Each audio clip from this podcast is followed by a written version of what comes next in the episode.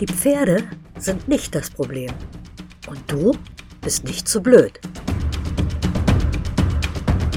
Der Aha-Podcast für Pferdemenschen. Von und mit Maren Diel und Silke Jahn. Hallo, ihr Lieben. Hallo, liebe Maren. Hallo, Silke. Ja, äh, wir nehmen ja dein Buch Die Pferde sind nicht das Problem unter die Lupe und aktualisieren das so ein bisschen, weil sich ja die Wissenschaft in den letzten Jahren extrem weiterentwickelt hat. Und vielleicht ist es Zeit, ein kurzes Resümee mal zu ziehen und Leute, die vielleicht erst bei der dritten Folge mit ins Boot einsteigen, mit reinzuholen. Im ersten Podcast hatten wir das Thema Trageerschöpfung und hatten so festgestellt, Trageerschöpfung entsteht meist durch zu wenig Bewegung oder eintönige Bewegungsanreize, wodurch das Pferd dann in pathologische Muster rutscht. Und in Folge zwei ging es um die Faszie und da haben wir festgestellt, das ist ein riesiges Bewegungsorgan. Also die Faszie ist quasi das Bewegungsgehirn des Pferdes und sie verkümmert durch zu viel Langeweile. Mhm. Also bislang bei dem, was wir so gehört und uns erarbeitet haben, läuft eigentlich alles darauf hinaus, dass es eine vielfältigere und anspruchsvollere Bewegung für unsere Pferde braucht. Jetzt haben wir das Thema Biomechanik aus Sicht des Pferdes. Warum aus Sicht des Pferdes, Maren? Ja, das baut ja eigentlich auf dem vorherigen Kapitel auf. Und ich fand die Faszie als Bewegungsorgan, als Körpergehirn so faszinierend, dass ich sozusagen aus ihrer Perspektive die Bewegungen erspürt habe und den evolutionären Prozess vom Stängeln bis zum Galopp des langbeinigen Fluchttieres versucht habe nachzuvollziehen. Besonders lustig fand ich den Part, als ich geschrieben habe, dass die Faszie sich hat Knochen wachsen lassen, um endlich aus dem Matsch zu kommen und dabei aber halt nicht mit der Erfindung der Offenstallhaltung gerechnet hat. Wieder ab in den Matsch. ja, also das war schon ganz witzig, aber das Beste daran ist, dass ich da eigentlich schon was vom Wesen der Faszie erfasst hatte, bevor ich zum ersten Mal einen Vortrag über die Knochen in der Embryonalentwicklung gehört habe, in dem genau dieser Prozess eigentlich beschrieben wird. Ja, in all diese Gedankengänge und in die ganze Forschungsreise, da passte die Idee von Hebeln auch irgendwie überhaupt nicht rein. Ich glaube, da müssen wir noch mal ganz kurz einen kleinen Einschub machen für all diejenigen, die die ersten beiden Folgen nicht gehört haben, weil Knochen werden bei den Embryos quasi durch Einlagerung verschiedener Stoffe wie Calcium in der Faszie angelegt und dort wachsen sie auch. Diese Einbettung und deren Auswirkung auf die Bewegungsabläufe findet sich im biomechanischen Bild aber gar nicht wieder. Denn das betrachtet ja einfach nur Knochen, Sehnen und Muskeln und versucht die Funktion über eine Hebelwirkung der Knochen zu erklären. Das hat nach deiner Meinung noch nie zu einem befriedigenden Ergebnis geführt, oder? Genau, also warum das Pferd ein Gestell aus Hebeln sein sollte, das hat sich mir von Anfang an eigentlich nicht erschlossen, obwohl ich dann wirklich auch versucht habe nachzuvollziehen, äh, worum es da geht und wie das alles gemeint ist. Und ich habe jetzt aber in diesem Buch die biomechanische Sichtweise des Menschen und die Perspektive des Pferdes einander gegenübergestellt. Mhm. Der Mensch will ja immer gleich alles Mögliche, sobald er glaubt, was verstanden zu haben. Ja, ne? aber als Zweibeiner mit Greifhand, da hatten wir in der letzten Folge drüber gesprochen, als Zweibeiner mit Greifhand dem Pferd seine Bewegung vorschreiben zu wollen, das kam mir irgendwie immer absonderlicher vor, je länger ich mich damit beschäftigt habe. Mhm. Und Pferde haben ja nun mal auch in der Menschheitsgeschichte Unglaubliches geleistet.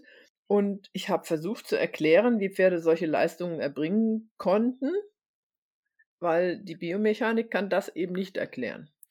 Für dich war ja damals schon die Biomechanik aus der Sicht des Pferdes etwas anderes als Biomechanik. Sprechen denn heute alle Leute von dem gleichen, wenn sie Biomechanik meinen? Also abgesehen davon, dass man nie so genau weiß, was in den Köpfen anderer Leute vorgeht, können wir unterscheiden zwischen der Wissenschaft der Biomechanik und dem Erklärungsmodell der hebelbasierten orthodoxen Biomechanik. Mhm. Was ist das denn und wo liegt da der Unterschied? Es gibt die Wissenschaft Biomechanik, die beobachtet, misst und protokolliert die Fragen stellt und Daten sammelt und versucht herauszufinden, wie die Bewegungen von Lebewesen funktionieren. Mhm. Und wenn jetzt Wissenschaftler beispielsweise die Fußung des Pferdes erforschen, dann sammeln sie mit verschiedensten Methoden die verschiedensten Daten. Mhm. Hufform, Pferderasse, Auffußungspunkt, Druckverteilung im Huf, Beschaffenheit des Untergrundes, Reitweise, Druckverlauf, Abfußungspunkt und das Ganze in unterschiedlichen Gangarten und Tempi, was auch immer Ihnen da einfällt. Und schließlich stehen Sie dann vor einem riesigen Berg Daten, in die Sie einen Sinn bringen müssen, um die vorher gestellten Fragen zu beantworten. Das würde Sinn machen. und spätestens an diesem Punkt wird das gewählte Erklärungsmodell relevant. Ja, wenn es darum geht, was haben wir denn da jetzt? Was sagen uns diese Daten? Brauchen wir ein Erklärungsmodell?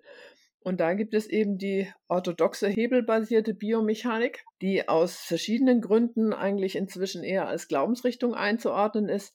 Die ist auf die Arbeit von Giovanni Borelli zurückzuführen, dessen Thesen vor über 350 Jahren entwickelt wurden. Mhm. Und eigentlich hätte man die nur ein paar Jahre später anhand von Newtons Gesetzen widerlegen können, ich denke, das hätte Borelli sogar selbst getan, wenn er zu diesem Zeitpunkt noch gelebt hätte. Aber seitdem wurde aus ungeklärten Gründen das Konzept von Fortbewegung durch muskelbetriebene Hebel weitgehend widerstandsfrei als das Zutreffende betrachtet. Die Alternative dazu findet sich inzwischen eben im Erklärungsmodell Biotensegrität. Oha, da ist es ja wieder, das B-Wort Biotensegrität. Aber da kommen wir ja erst noch später hin. Lass uns doch erstmal noch bei dem B-Wort Biomechanik bleiben. Warum genau das mit den Hebeln so nicht funktioniert, habe ich in fünf Kurzvideos erklärt, recht ausführlich. Und diese Videos findet ihr unter dem Titel Die Hebel im Pferd kostenlos auf YouTube. Die könnten wir eigentlich auch irgendwann nochmal verpodcasten. Oha, falls uns mal irgendwann die Themen ausgehen sollten. Falls wir zu viel Zeit haben und nebenher noch eine Serie machen können. Um nochmal wieder auf dein Buch zurückzukommen. Du hast damals darin den Satz geschrieben ähm, zum Thema Biomechanik, dass dem, was Herr Heuschmann in seinem Buch Balanceakt schrieb, kaum noch etwas hinzuzufügen sei. Ist das immer noch so? Autsch. Jein. Mhm. Also alle ethischen Aspekte. Ja, die Fragwürdigkeit der modernen Sportpferdezucht und des Turniersports, der stattfindende Missbrauch, die Probleme in der reiterlichen Ausbildung, da sind so viele wichtige Gedanken drin. Aber was die biomechanischen Erklärungen des Bewegungsapparates Pferd angeht, bin ich inzwischen absolut anderer Meinung. Aber er hat eben das, wovon er geschrieben hat, auch sehr gut dargestellt. Mhm. Ja, sehr eindeutig. Und meine inzwischen sehr andere Meinung, ähm, zu der bin ich halt in einem Prozess gekommen, der auch erst nach der Veröffentlichung meines ersten Buches oder auch vielleicht schon durch die Arbeit daran in Gang gekommen ist. Weil ich ja beim Schreiben des Buches auch gemerkt habe, dass es Sachen gibt, von denen ich keine Ahnung habe, mit denen ich mich dann irgendwie doch nochmal beschäftigen muss. Die habe ich dann aber erstmal weggelassen. Ich bin also Herrn Heuschmann wirklich heute noch dankbar für sein Buch, weil ich an seiner Abhandlung des Themas wirklich gewachsen bin. Und das ging auch nur, weil an seinen Aussagen nichts verschwurbelt oder sowohl als auch mhm. ist. Ja, also ich kann die Punkte des Dissens klar definieren. Ja. Und dazu möchte ich jetzt noch bemerken, dass ich mich also ganz klar auf den Inhalt genau dieses Buches, des Balanceakts, beziehe und nicht die Person Gerd Heuschmann oder seine Arbeit als solche angreifen will. Zum einen hat er sich bestimmt in den letzten zehn Jahren ebenfalls weiterentwickelt und auch ihm stand zu diesem Zeitpunkt kein anderes Erklärungsmodell zur Verfügung, und ich bin mir sicher, dass er ein sehr engagierter Pferdemensch ist, der vor allem die Pferde im Blick hat und nicht das eigene Ego. Das glaube ich auch. Ich durfte Herrn Heuschmann auch mal kennenlernen bei diversen Lehrgängen und schätze ihn wirklich sehr, wie alle Menschen, die es schaffen, Pferde gesünder, schöner und zufriedener zu machen ich wäre auch mal gespannt, äh, was er zur Biotensegrität zu sagen hätte, ob er sich damit schon beschäftigt hat. Und das fände ich ganz spannend. was an seinen Thesen aus diesem Buch ähm, siehst du denn anders und warum? Also das sind drei Punkte, die aber sehr wesentlich sind. Ich zähle die erstmal nur auf. Also zum einen schreibt er auf Seite 137, es wäre zu überlegen, ob das Lumbosakralgelenk den Hanken zuzuordnen ist.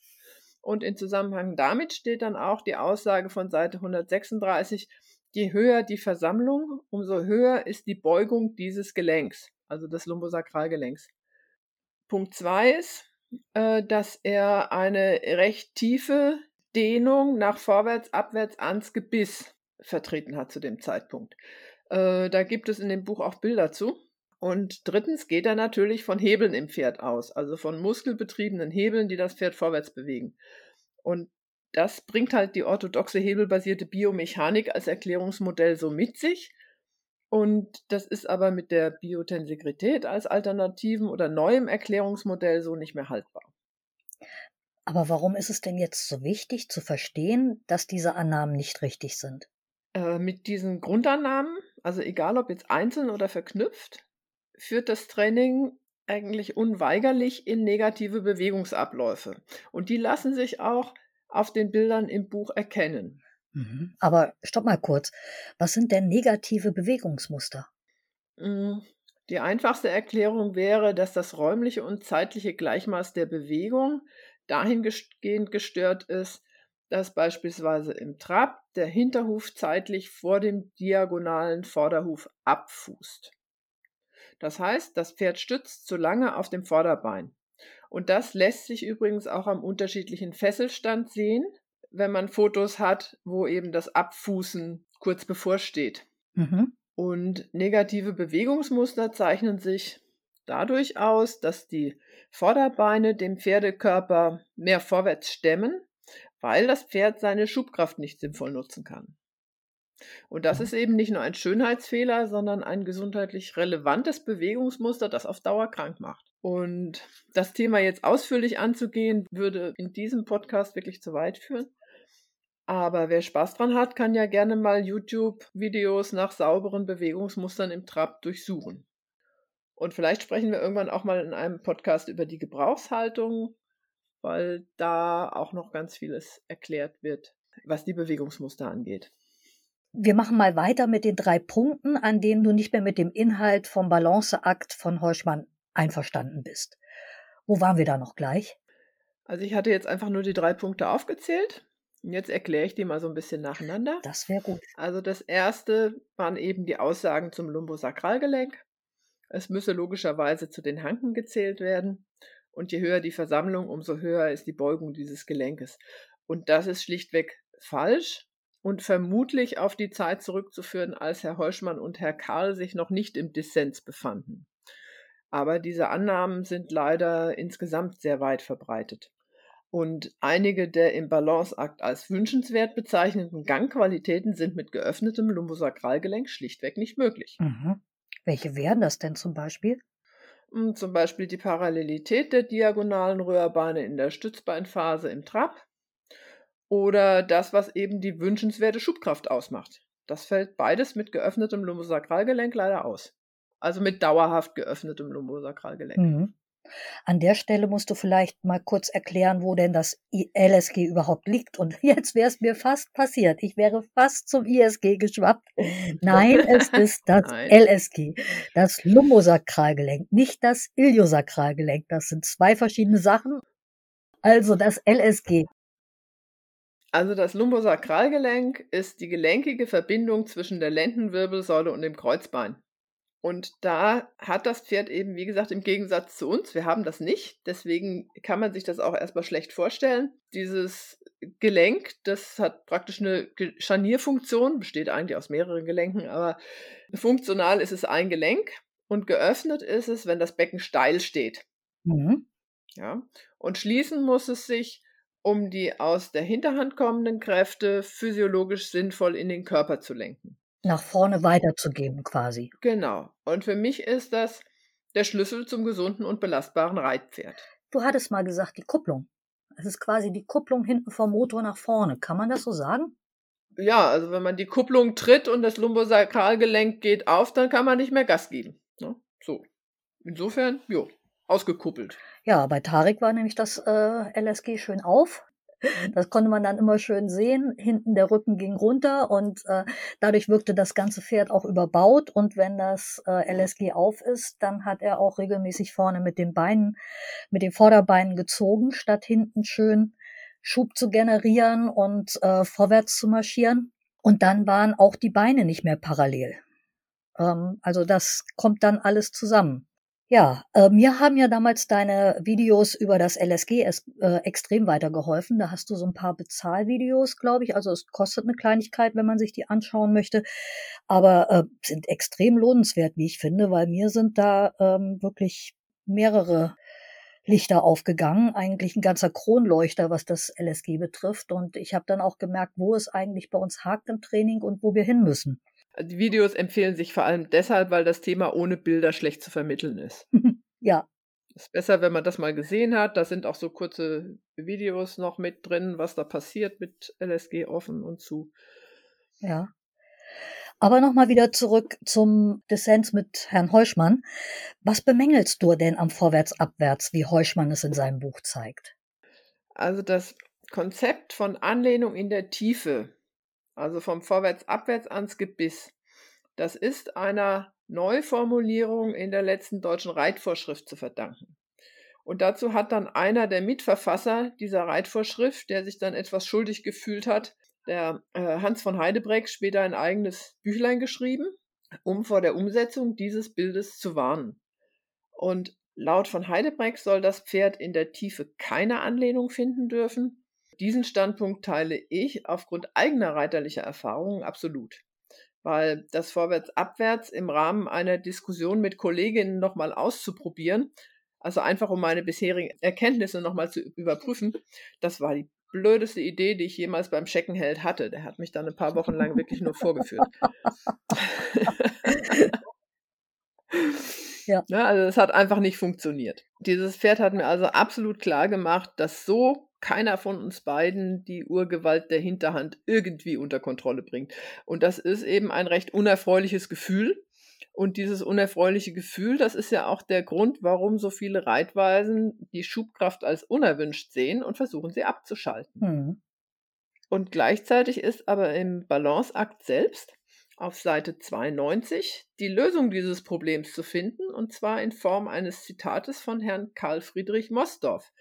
Und der beschreibt sehr präzise als erstrebenswert die Anführungsstriche gleichmäßige Anlehnung an beiden Zügeln die er, also der Pferd, vorne in der horizontalen, ohne Strecken nach unten Ausrufezeichen, gerne annahm. Und damit werden dann aber in, im Balanceakt zwei sehr unterschiedliche Annahmen irgendwie gleichgesetzt, von denen ich eben eine befürworte, also die mit dem Horizontalen ans Gebiss treten, mhm. Und die andere nicht. Ja, weil das ist dann ein Widerspruch in sich. Ja, genau, das Strecken nach unten ans Gebiss. Das heißt nicht, dass ein Pferd sich nicht mal strecken darf, dass das nicht mal irgendwie am Boden lang schnorcheln darf, aber das Pferd im, im Training vorwärts, abwärts ans Gebiss ziehen zu lassen, das ist eine ganz schlechte Idee. Mhm.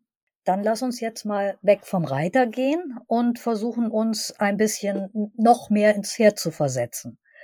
Also weiter mit der Biomechanik aus Sicht des Pferdes. Das geht in deinem Buch ja auch weiter. Und zwar hast du da, da möchte ich mal zitieren, Folgendes geschrieben. Aus Sicht des Pferdes ist alles ganz anders. Und diese Wahrnehmung des Pferdes möchte ich nachfühlbar werden lassen. Als Kind konnte ich mich im Spiel und in Tagträumereien wie jedes beliebige Tier fühlen, verhalten und auch bewegen. Diese Fähigkeiten hatten viele von uns, nur sie ist uns mit dem Erwachsenwerden abhanden gekommen und durch die begrenzten und begrenzenden Fertigkeiten des Steuerns und Kontrollierens ersetzt worden. Jetzt geht es leider nicht mehr um das Sein, sondern um das Tun. Die kindliche Unbeschwertheit finden wir vielleicht nicht wieder, was auch gut ist, denn Kinder haben dreimal so viele Schutzengel wie Erwachsene. Aber die Wahrnehmung, die Bewusstheit und die Beweglichkeit lassen sich trainieren. Wer aus der Sicht des Pferdes wahrnehmen kann, hat es bei der Arbeit mit ihnen leichter. Wow. Ja, vor allem kann man ganz vieles einfach bleiben lassen. also noch einmal. Aus der Sicht des Pferdes ist alles ganz anders.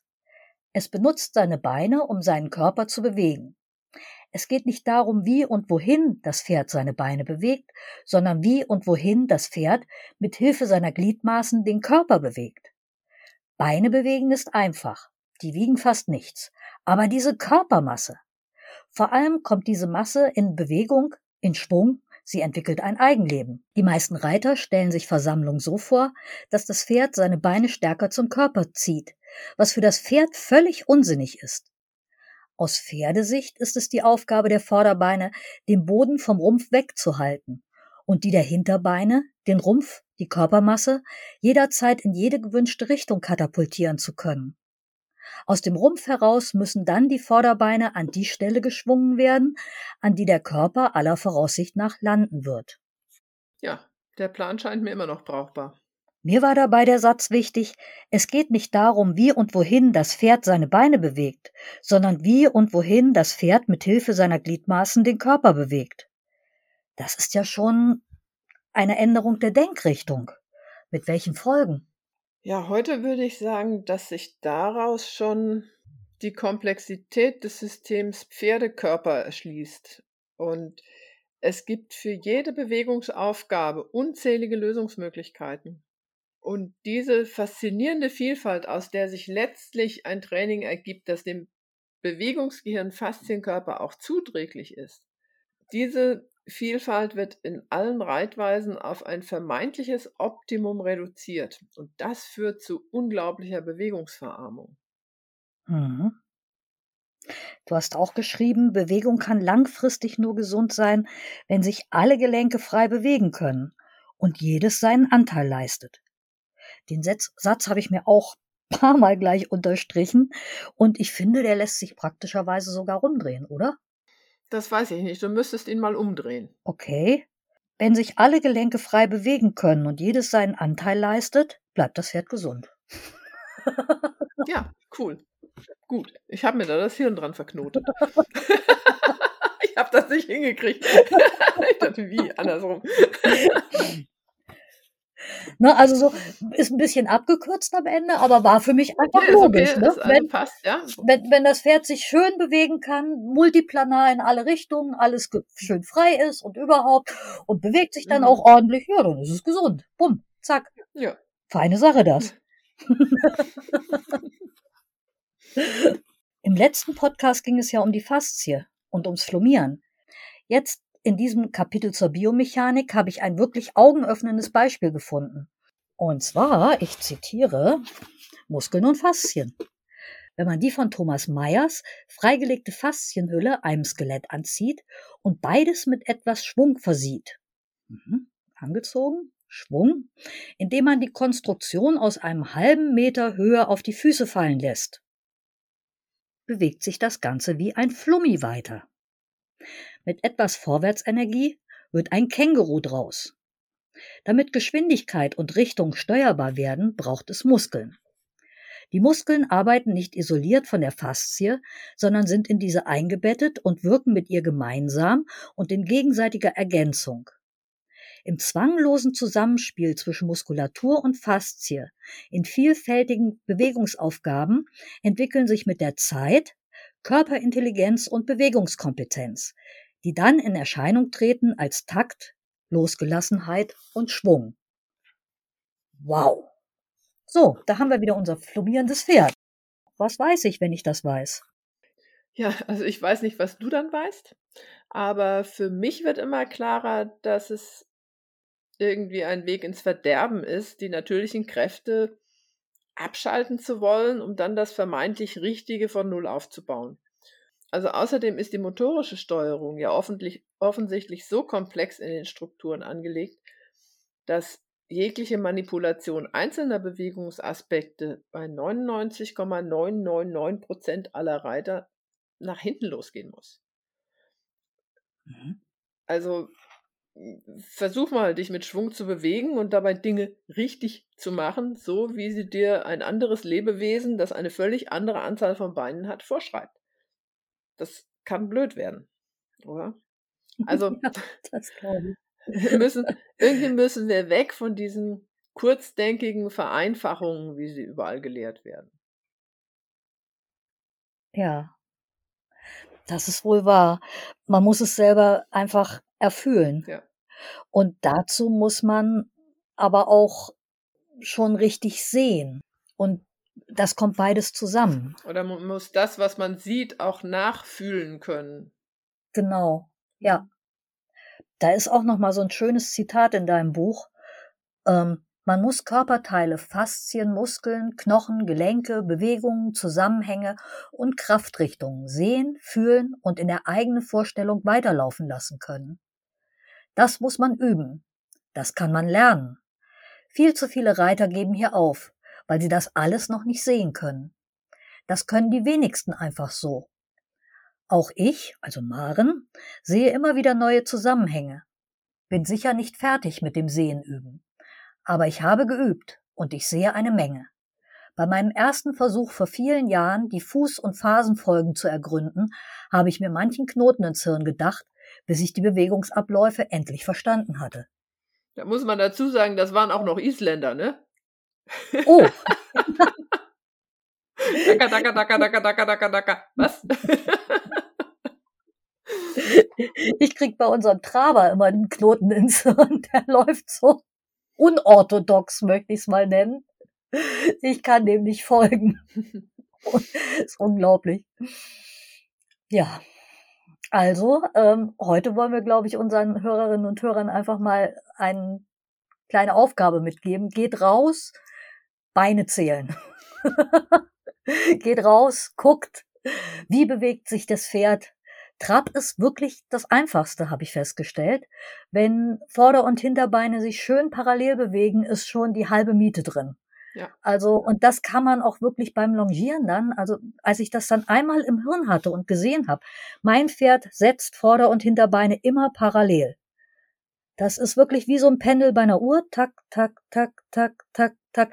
Ich krieg das nicht mehr raus. Und ich sehe jetzt sofort bei jedem Pferd, was da äh, taktunrein geht, bis hin zur Lahmheit, kann ich sofort erkennen, nur weil die Beine nicht mehr parallel sind. Also versucht mal diese Parallelität der Vorder- und Hinterbeine zu entdecken. Ja, oder in Zeitlupe, das war auch noch prima. Du, wir hatten ja so ein, so ein Videoseminar, ähm, wo du ähm, Videos von uns äh, analysiert hast und da hast du eingezeichnet, Mhm. ob die Beine parallel sind oder nicht. Mhm. Und das kann man auch schön dann, im, wenn man mal ein Standbild macht, einfach zu gucken, in dem Moment, wo das Hinterbein abfußt, glaube ich, ne? so kurz davor. Da sollte man es vielleicht mal einzeichnen. Ja, zum Beispiel. Also es, es gibt ja verschiedene, es gibt ja verschiedene ähm, Mhm. Bewegungsmomente, die da ganz aufschlussreich sind. Das eine ist eben die Mitte der Stützbeinphase, ob die Röhrbeine gleichzeitig senkrecht sind. Und das andere ist, äh, also im Trab, ne? und das andere ist das Abfußen des diagonalen Beinpaars, wo dann eben Vorder- und Hinterhuf wirklich gleichzeitig abfußen sollten. Ja, Hattest du das nicht auch in einem deiner Videos? bestimmt. Ja, ne? Ich kann mich jetzt gar nicht mehr erinnern, in welchem. Also es Mhm. war bei uns in meinem äh, Coaching-Video was drin. Mhm. Das hat mich ganz begeistert. Haben wir denn schon ein Thema für nächstes Mal? Hier käme Schubkraft und Tragkraft. Ist das das nächste im Buch? Mhm. Nee, da wir uns das vorgenommen haben, müssen wir das jetzt, müssen wir da jetzt durch. Da müssen wir weitermachen mit. Ne? Dann sind wir jetzt am Ende unserer Sendung. Dann kann ich nur noch sagen, tschüss, liebe Hörerinnen und Hörer und tschüss, liebe Maren. Ja, tschüss, liebe Hörerinnen und Hörer und tschüss, liebe Silke.